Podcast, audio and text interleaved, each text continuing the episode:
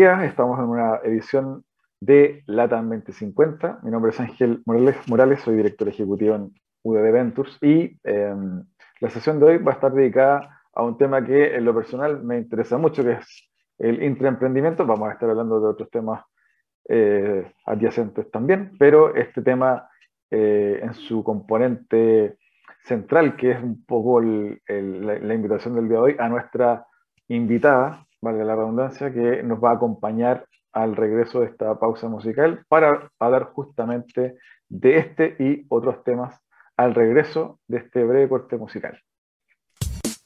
Divoxradio.com Codiseñando el futuro.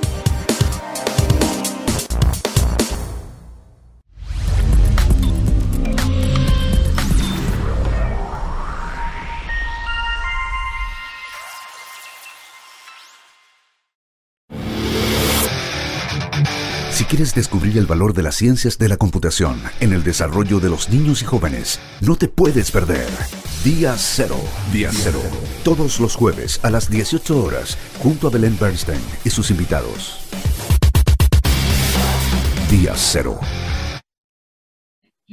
Bien, ya estamos de vuelta eh, con la invitada del día de hoy, que eh, la conocí hace un poco tiempo atrás y le invitamos rápidamente a ser parte de UDB Ventures, dado también su eh, perfil y su carisma y su visión respecto de este tema que vamos a conversar hoy, intraemprendimiento. Así que bienvenida, Jocelyn and Black. Muchas gracias, Ángel, muchas gracias por este espacio y ojalá poder contar en estos minutos e impulsar y tal vez motivar a algunos a que se vayan uniendo a este maravilloso mundo también del intraemprendimiento. Cuéntanos un poquito, siempre partimos hablando de, del invitado y su historia. Eh, ¿Cómo eh, fueron tus primeros pasos estudiantiles laborales? Súper entre medio por ahí que estuviste eh, viendo en Brasil. Cuéntanos ahí un poquito de eso. Mi carrera ha sido, mm, la verdad, lo he ido construyendo a la medida que avanza. No he sido muy dueña de, de, mi carrera y algo ha sido, eso ha hecho que en el último tiempo haya empezado como a corregirlo. Sin embargo, uno va mirando hacia atrás y uno dice, bueno, los pasos te van llevando y después uno empieza a encontrar el sentido de por qué hiciste ese camino. Entonces, mi formación inicial eh, es periodismo y trabajé en televisión algún tiempo, trabajé en prensa, eh, hice programas de televisión también. Y, y, luego eso todavía estaba en la universidad cuando empecé a ver que realmente el mundo de los negocios igual me gustaba. Había tenido una experiencia por la Udaña antes y, y, contaba que los negocios me gustaban y había un tema de la comunicación con los negocios que, y, los, y los idiomas y la multiculturalidad que me parecía interesante. Y fue ahí como empecé moviéndome a poquitito y pasé por el marketing y después efectivamente tuve una experiencia en Brasil, debido a que me casé, hubo una importación ahí de por medio, entonces me fui a vivir a Brasil y, y gracias a Dios tuve la oportunidad de trabajar en una empresa, eh, una experiencia maravillosa, que fue en una empresa telecom, que es hoy Telecom, me marcó mi carrera profundamente.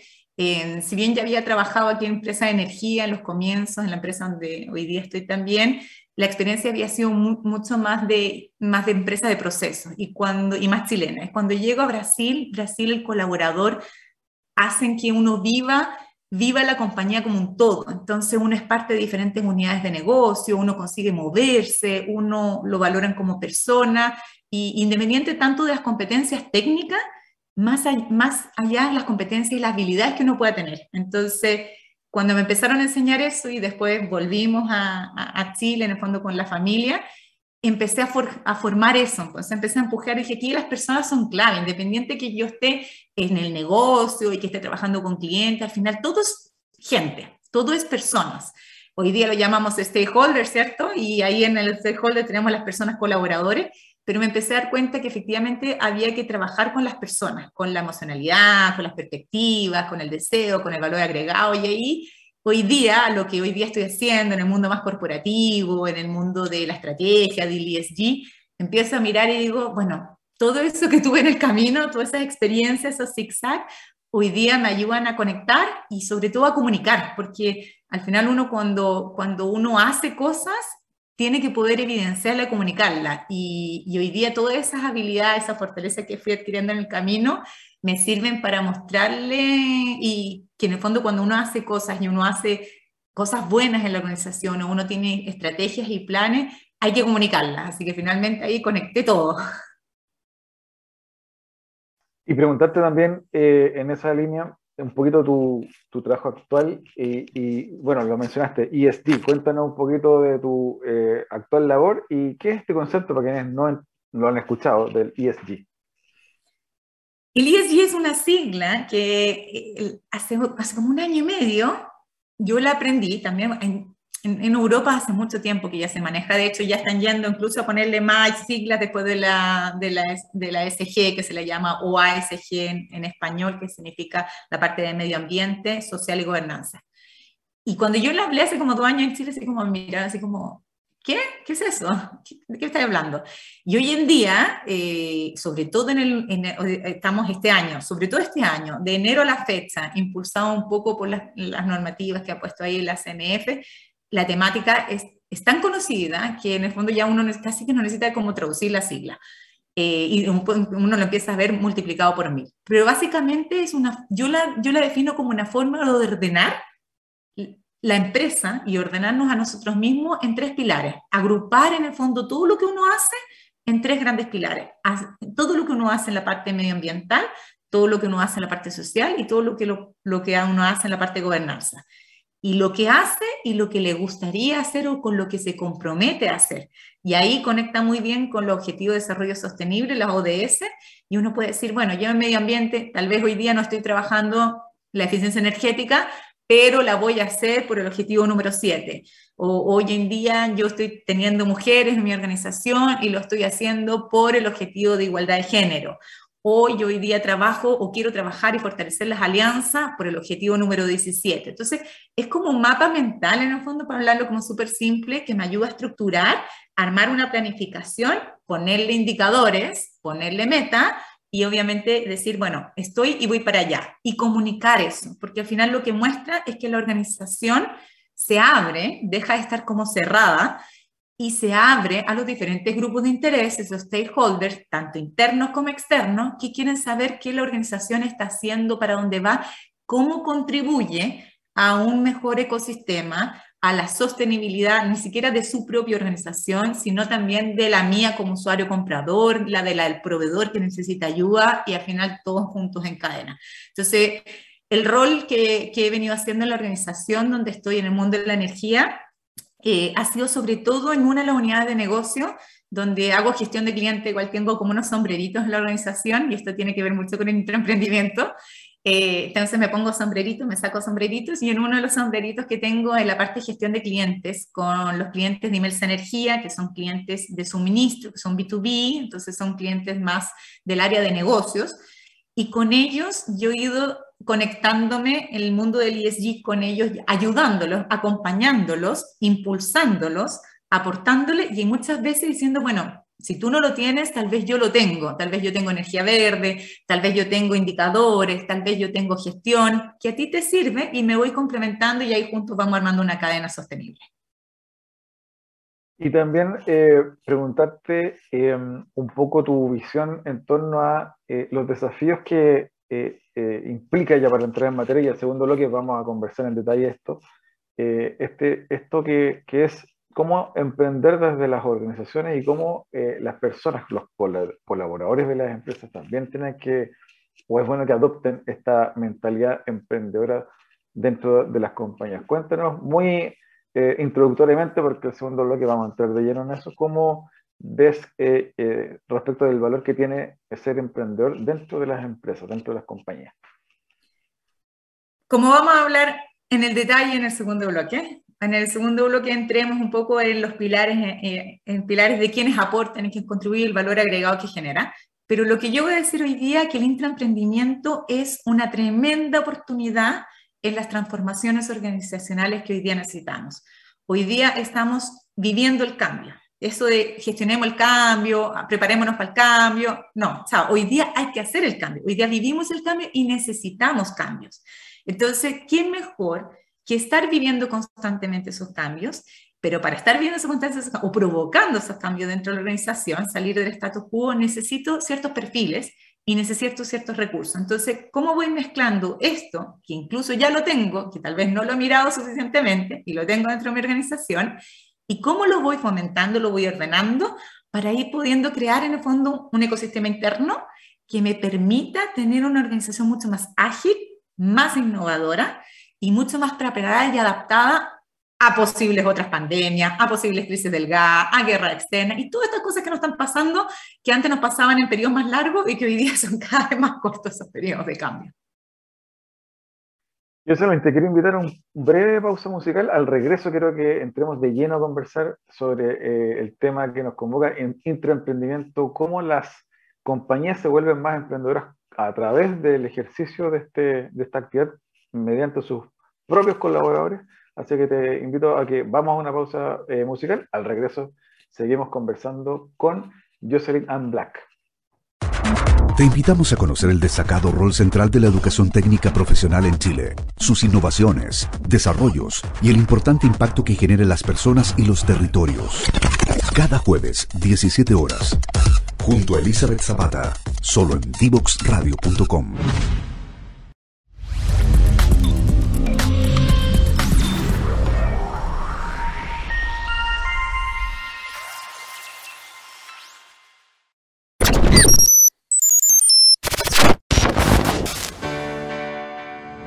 Lo que busca IDEO Digital es crear las condiciones necesarias para poder implementar las ciencias de la computación en el sistema escolar público chileno.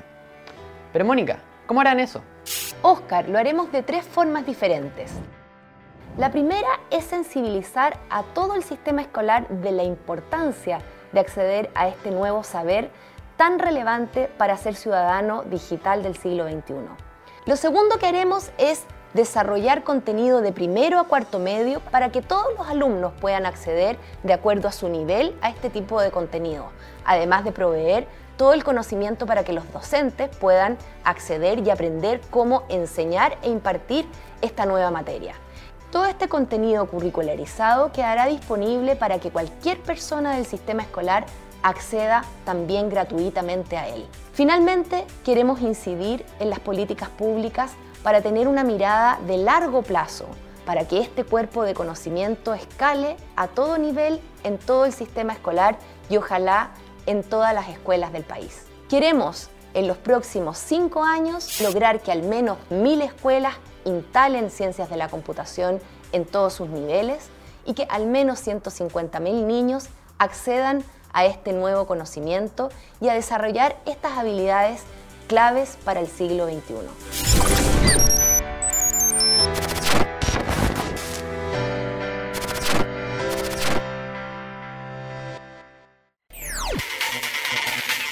Descubre las alternativas que ofrece el mundo digital para tu desarrollo profesional. Marketing digital, análisis de datos, ciberseguridad, cloud computing y mucho más. Todos los miércoles a las 17 horas junto a Catalina Becio y sus invitados. Solo por divoxradio.com.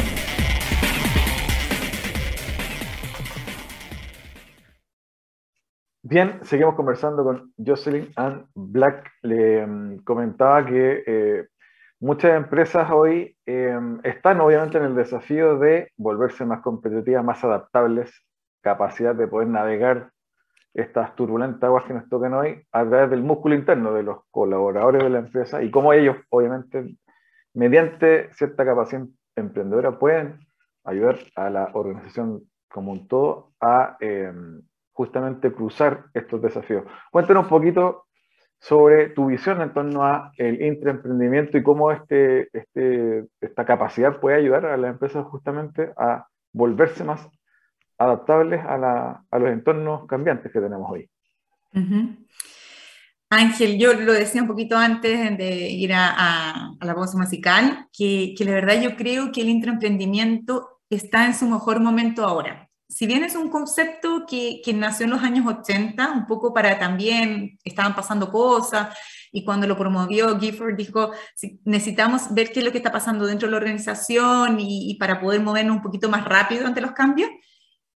Yo creo que ahora es un momento esencial donde sí podemos mirar, sobre todo en Chile, el intraemprendimiento. El intraemprendimiento en, en, algunos países como Brasil, como España, es bastante fuerte, se conoce, se conoce, se hacen acciones, y en Chile es muy débil. Y por eso como que mi, mi rol ha sido ahí un poquito empujar, movilizar. Yo me declaré como intraemprendedora hace, hace dos años y, estaba haciendo mi MBA y cuando jugamos a la marca personal, el profesor me preguntó, bueno, ¿y cómo? Hazme tu reseña. Y yo le dije, yo soy una intraemprendedora. Y me miró, ¿ah? ¿Cómo así? Y yo dije, bueno, aquí parece que no, no se entiende muy bien el tema, porque emprendedor, claro, todo el mundo lo tiene ahí, ¿no? Pero cuando hablamos del intra, que es el que está adentro, es el mismo emprendedor, pero es el que está adentro de una organización, como que pareciera como que ahí me estuvieran cambiando el término. Y la verdad es lo mismo, es el mismo emprendedor, pero dentro de una organización. Entonces, para mí el intraemprendimiento toma vida ahora, sobre todo cuando estamos, moviendo, estando viviendo momentos de transición. Si se fijan, todo es transición la transición de la, de la constitución, es la transición de las 40 horas, es la transición de, de la energía, todo lo que estamos viviendo en Chile es transición. Entonces, ¿quién mejor que los intraemprendedores, las personas que tenemos entre la organización para ayudarnos a esta transición, a transitar? Porque los intras son personas, emprendedores, que les gusta trabajar dentro de una organización. ¿Y, y por qué les gusta? Porque ellos tienen se sienten seguros, son, son, son igual, igual al emprendedor, pero tienen menos capacidad de riesgo. El emprendedor ya más aperrado, de repente tiene sus recursos propios o tiene con quien le ayuda y va y dice yo hago esto y, y, generalmente lo hace más solo porque es como un líder ya como yo me la pongo, yo quiero sacar este negocio, yo me, tengo esta idea, la quiero llevar adelante. El intraemprendedor, el que está dentro, es un líder, es un super líder, es un líder innato eh, que además es súper curioso, siempre está haciendo preguntas, ¿y para qué estamos haciendo esto? ¿Y por qué lo hacemos así? ¿Por qué no lo hacemos distinto? Es una persona que se mueve mucho, tiene muchas relaciones, capaz de como ir influenciando en diferentes grupos de personas dentro de la organización, y entonces ve oportunidades donde otros no la ven. Entonces tiene la capacidad de como generar estas transformaciones, porque va diciendo, bueno, si esta planilla, ¿por qué la hacemos así? ¿Por qué no la hacemos de otra forma? Y va de repente tú, tú no le das ni le dices, ni, ni, le diste el espacio y de repente caché que ya lo cambió, porque es una persona como súper ágil, es súper rápida, entonces va impulsando estos cambios. Entonces el intraemprendedor hoy día es el que puede generar un montón de innovaciones y un montón de cambios y tiene un optimismo que como que va embarcando a las personas. Entonces hoy día pasa que tenemos el problema, venimos teniendo el problema de la pandemia, muchas empresas tienen menos recursos, eh, han tenido más problemática o tienen dificultades, están empezando a salir de nuevo. Entonces, no tengo tal vez todos los recursos para estar comprando una startup, adquirir una startup. Tal vez no tengo todos los recursos como empresa, soy una pyme o soy una gran empresa, pero no tengo todos los recursos de ir a pensar en, en entregarle a una consultora el que me ayude a resolver una problemática. Entonces, por eso que digo que hoy día es un buen momento para mirar hacia adentro, mirar las personas que tengo y ver si tienen estas habilidades que yo digo y de repente los identifico y una vez que lo identifico empiezo a mirar también qué es lo que yo tengo como organización para que esta persona funcione. Porque también no saco nada teniendo unos super líderes intraemprendedores, digo, hoy vacante mía, tengo tres, cuatro personas que cumplen con ese perfil, entonces lo tengo todo, estoy listo para intraemprender y ser una empresa súper adaptable e innovadora no, porque hay otra, parte, otra pata, que no es la de las personas, y que tiene que ver con los recursos que la organización pone. La organización también tiene que prepararse para tener emprendimiento. Y tiene que prepararse en dos grandes cosas. Uno es darle recursos.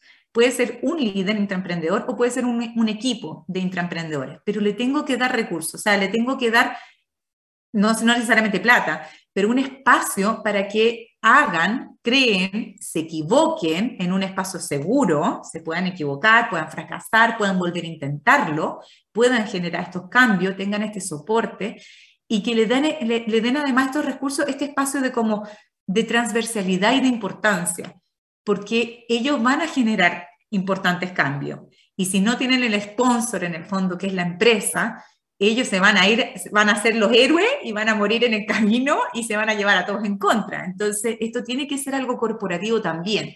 Entonces, yo como empresa soy responsable de mirarlos, de identificarlos y de darle este espacio seguro y este espacio protegido y darle los recursos para que ellos se muevan. Y cuando ellos se empiezan a mover, resulta que no solamente ellos van a tener, tienes un, un trabajador feliz, eh, fidelizado, encantado, porque estás siempre, siempre haciendo cosas nuevas, sino que además tienes una enorme oportunidad y herramienta de atraer nuevos talentos. Porque hay muchos emprendedores que hoy día tal vez, tal vez no les fue bien en su negocio y dicen, pues, ¿sabes qué más? Yo tengo esa capacidad emprendedora, pero ya no quiero, no me fue bien o no, no, no, no tuve buena experiencia con mis socios, pero quiero seguir emprendiendo, pero quiero un espacio seguro. Entonces van a mirar a aquella organización, y ahí empieza a ser marca empleadora, van a mirar a aquella organización que tiene ese espacio ya armado, que los reconoce, que los impulsa, que los moviliza y se van a sentir felices y vas a traer nuevos talentos a tu organización para seguir movilizando. Entonces, aquí es un win-win por todos lados y, de verdad siento, y por eso que lo hemos ido impulsando este año con mucha fuerza el intraemprendimiento, porque los intra pueden generar enormes cambios y cuando lo conectamos con la sostenibilidad, qué mejor aún. Y eh, en ese eh, sentido, yo Jocelyn, también preguntarte un poquito eh, para ahondar, ¿cuáles crees tú, a partir de, lo que comentas recién, van a ser los grandes desafíos de las corporaciones para lo que viene? algo ya comentaste en el primer bloque, ESG, el tema de capacitar, como comúnmente le, le, le, llaman esto reskilling, el upskilling. ¿Cómo ves que las empresas van a tener que hacer frente a estos desafíos y cómo crees tú que van a ser las empresas en, en 10, 20 años más? Bueno, yo creo que hay tres grandes pilares que fortalecen a las empresas y, los conectamos con el ESG, pero sobre todo con la forma en que las empresas deberían operar. Y para mí estos pilares está el propósito. Es muy importante que toda organización tenga un para qué existo. Y, ese propósito no pegado en la pared y no marquetero porque lo tengo para que me miren. Y tenía un propósito, sí tengo propósito. No, no, como no es con ese sentido, sino que en el propósito que se viva. Porque ese propósito que se vive es el, la verdad, es la escalera, la, la, la culmen, en la punta, en el fondo de la montaña, que es la que atrae, que conecta a diferentes grupos de interés, al cliente, ya, ya no estoy como en los atributos higiénicos, sino que yo estoy en los atributos sentimentales, te estoy conectando con un más allá, y eso me genera ingresos. Estamos hablando del profit, finalmente, que el que el, para que el negocio sustente y el que miran al final de la cuenta. Entonces, estamos hablando de negocio. Y estamos hablando entonces aquí poniendo con el, con el, con el sentido del propósito. Pero luego también tiene que haber una estrategia. ¿ya? La estrategia es esencial porque la organización también tiene que decir para dónde va. Y ese para dónde va, de nuevo, le habla, tal vez no tanto a los clientes, pero sí le habla a mis colaboradores internos y sí le habla a mis shareholders, que hoy día tal vez los tengo súper claro y mi empresa funciona súper bien y tal vez tengo dos, dos socios y bien, pero resulta que mañana necesito abrirme, necesito seguir creciendo. Y esos nuevos a los que yo voy a traer van a querer mirar si tengo propósito, si tengo estrategia a largo plazo y cómo hoy día estoy trabajando esa estrategia. Y el otro punto, que es la gran preocupación y que también debería estar a nivel de directorio, que es uno de los temas también ahí que se está impulsando porque los directorios chilenos hoy día se tienen que profesionalizar un poco más, eh, se tienen que involucrar en el negocio más allá de solamente el mirar el flujo caja o la operación o la contability, sino que mirar, mirar más allá y es mirar propósito, mirar, mirar eh, la estrategia y mirar cultura. Y la cultura, volvemos a mirar a las personas, y son las personas que están en la organización. Entonces, ¿cuáles son las personas? ¿Cuáles son los talentos? Y cómo ellos funcionan en conjunto, que es la cultura, cuáles son los comportamientos y buenas prácticas que hacen en el fondo que identifiquen mi negocio.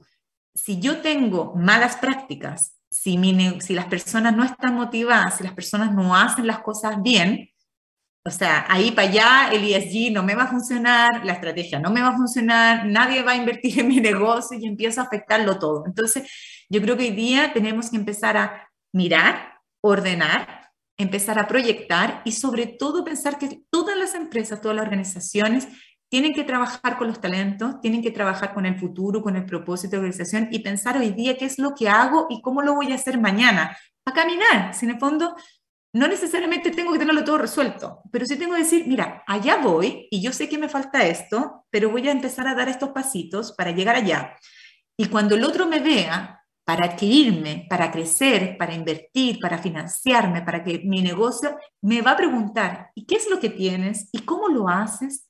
¿y quiénes son las personas? ¿Y qué viven tus personas adentro? Entonces, ahí tú le demuestras, mire, yo tengo emprendimiento, he sacado ideas, la gente se mueve, le trabajo, trabajo las habilidades, desarrollo nuevas competencias, tengo una estrategia donde tengo, estoy pensando en traer más mujeres a, a las líneas de negocio, estoy trabajando con alianzas. Entonces, va a hacer que los negocios crezcan. Entonces, yo creo que cómo, cómo son las organizaciones del futuro, son las organizaciones que tienen una cierta estructura, que planifican, que miran y que están construidas bajo esos, esos tres grandes pilares que digo yo que es el propósito de la estrategia y la cultura organizacional para las personas. Y en, ese, en esa línea, eh, para ir eh, recapitulando, preguntarte un poco tu visión, Jocelyn, sobre eh, cuáles tú crees que van a ser o deberían ser aquellas skills, aquellas habilidades en las cuales los trabajadores, los colaboradores eh, que se quieren formar o quieren perfilarse como intraemprendedores dentro de su empresa, independiente del área, deben estar mirando y deben estar trabajando para ser parte de, la, de estas empresas en esta era digital, en esta era que estamos ya viviendo para el futuro.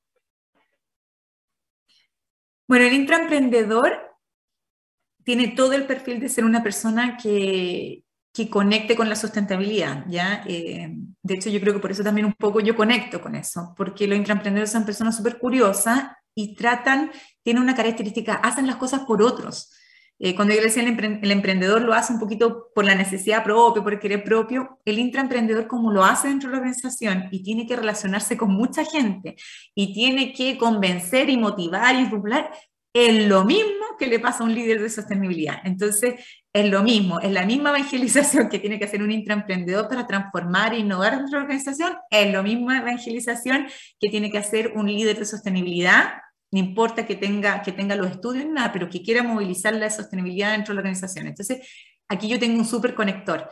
Entonces, cuando decimos, bueno, ¿cómo me preparo? Eh, ¿Qué es lo que yo podría hacer? Yo, mis recomendaciones serían ser más curiosos, hacer preguntas más que dar respuestas.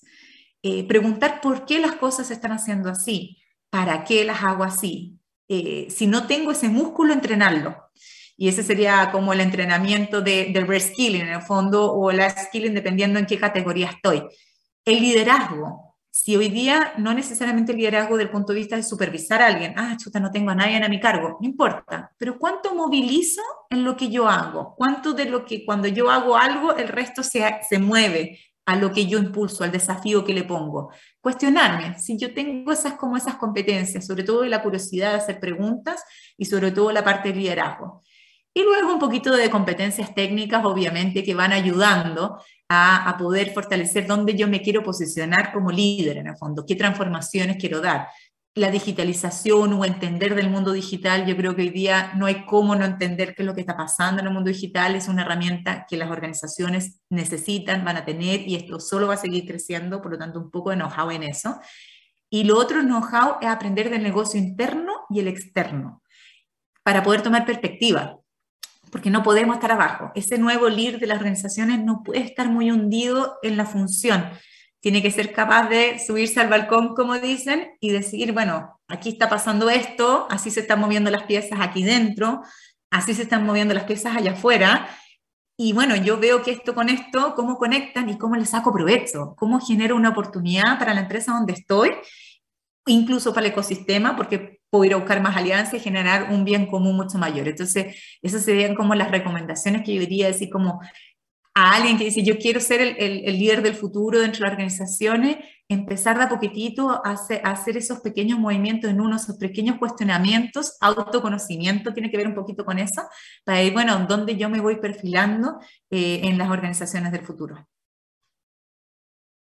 Para, para cerrar, eh, eh Jocelyn, se nos fue volando el tiempo, como viste, en la conversación de hoy. Espero, obviamente, tenerte en un eh, siguiente capítulo, pero me gustaría pedirte nos puedas recomendar un libro para quienes nos escuchan el día de hoy.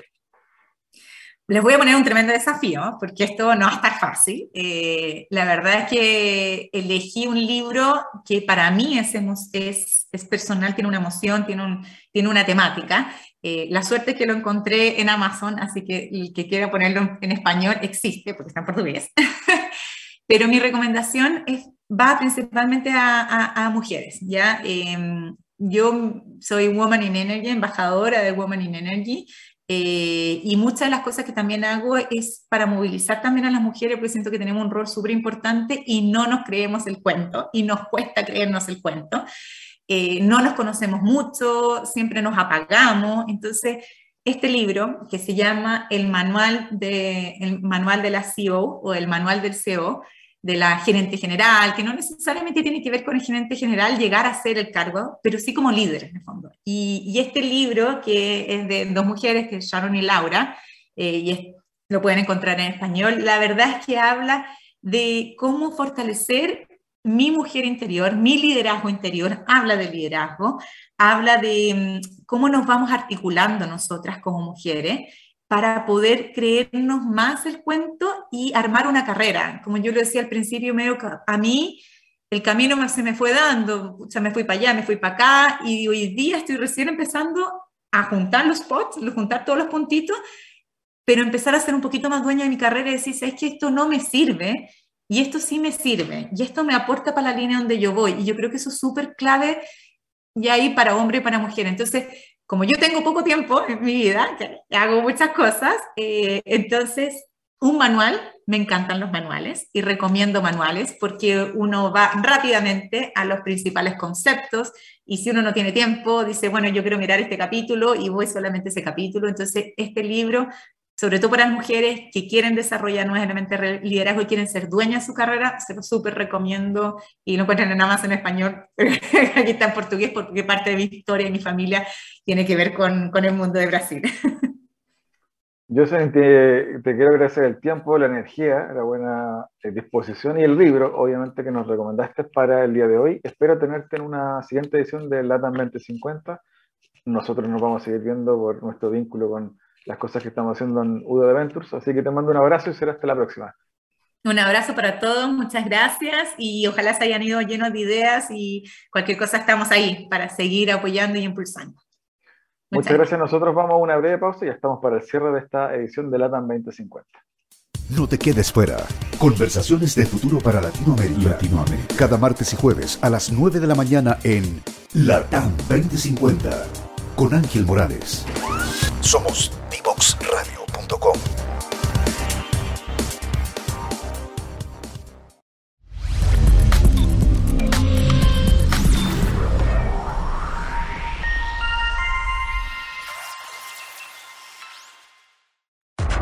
Te invitamos a conocer el destacado rol central de la educación técnica profesional en Chile, sus innovaciones, desarrollos y el importante impacto que genera en las personas y los territorios. Cada jueves, 17 horas, junto a Elizabeth Zapata, solo en divoxradio.com. Bien, ya estamos para el cierre de la edición del día de hoy. Estuvimos hablando con Jocelyn and Black, ejecutiva, empresas eh, de sustentabilidad, también obviamente eh, parte de nuestra red de mentores en Udo Ventures y una impulsora, una fans de el intraemprendimiento corporativo nos habló un poco también de su visión respecto de cómo los trabajadores debemos capacitarnos eh, para poder hacer frente también a los desafíos de las instituciones, de las empresas en las cuales eh, trabajamos. Eh, espero que hayan disfrutado el día de hoy de esta conversación. No me voy sin antes, como siempre, recordarles que entren a nuestras redes sociales de Divorce Radio, LinkedIn, Facebook, Instagram, Twitter, YouTube y por supuesto www.divoxradio.com para la búsqueda de los podcasts de las ediciones anteriores de este programa. Un abrazo y que tengan buen día. Chao, chao.